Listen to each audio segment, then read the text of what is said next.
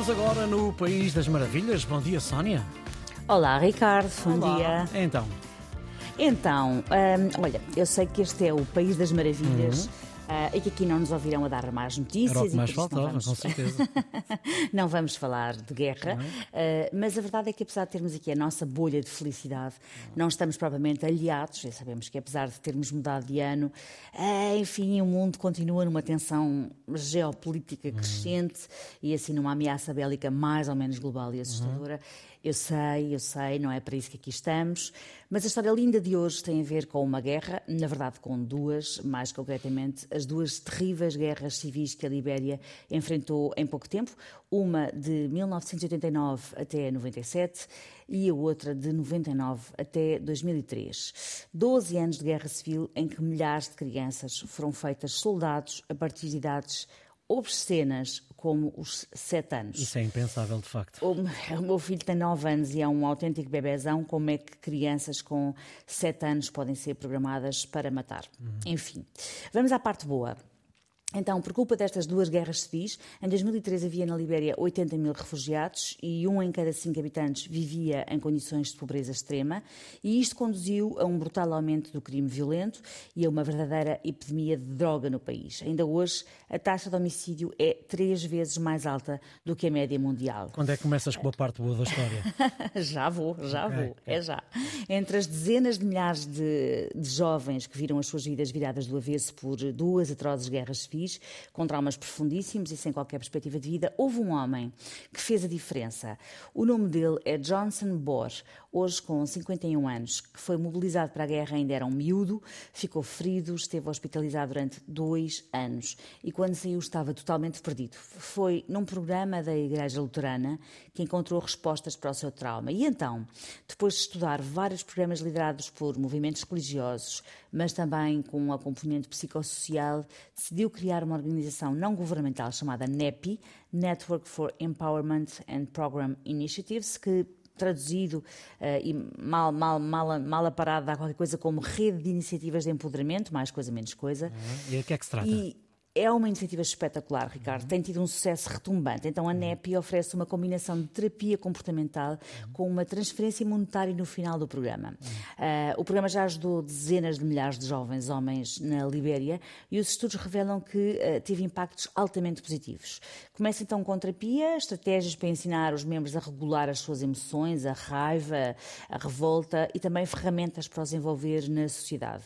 As suas primeiras tarefas são coisas tão simples como eh, irem ao supermercado com o cabelo bem aparado, por exemplo.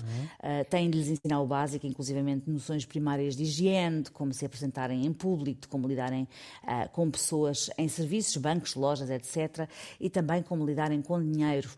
No final da parte terapêutica e social, os estudantes recebem cerca de 200 euros para financiar os seus estudos ou para que possam estabelecer o seu negócio.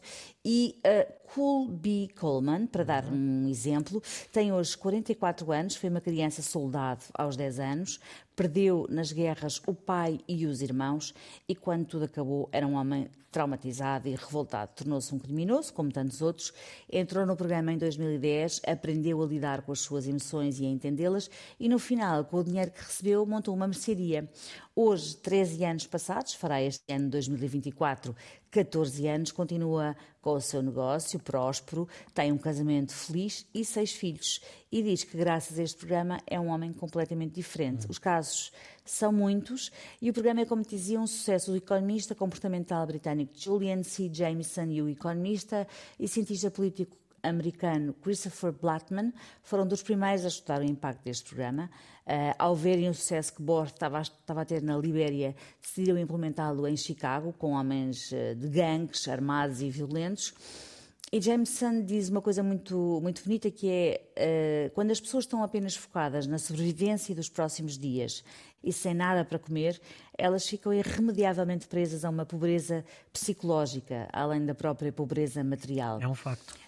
Uh, mesmo. E o que é certo é que em 2018 um estudo comprovou que este projeto, ao oferecer a estes homens um lugar na sociedade, uma rede de contactos e de relacionamentos que lhes permite uh, partilhar um sentimento de identidade com outros membros da sociedade liberiana, faz com que os antigos combatentes se reintegrem. O mentor deste programa está agora a tentar implementá-lo na Serra Leoa e na Nigéria e, infelizmente, no estado em que o mundo está, poderá vir a ter que o implementar em muitos outros países. Um, para terminar, um dos participantes neste programa, que foi toxicodependente e traficante, depois de ter sido uma criança soldado, faz uma analogia muito bonita com as borboletas. Diz ele que ele e os outros como ele saíram das guerras como lagartas, passaram a crisálidas e saem do programa belas e orgulhosas borboletas. E se isto não é lindo, então não sei. É maravilha, de facto, é uma, uma história fantástica e que nos tempos que correm faz mais sentido, faz mais sentido do que nunca. 910370290 é a nossa linha do WhatsApp que está disponível uh, para um, receber as suas histórias. Já sabe que a única premissa é que tenha uh, um final feliz. Estamos também disponíveis em todas as plataformas de podcast, são cada vez mais aqueles que nos vão vendo e ouvindo. Ainda há bocadinho estava a olhar para, para as visualizações do Facebook do formato de ontem e é um belo número. Obrigado por se juntar a nós também através do Instagram. Bom, isto deve-se a ti. Nós voltamos a encontrar-nos amanhã outra vez a esta hora com boas notícias. Até amanhã. Até amanhã.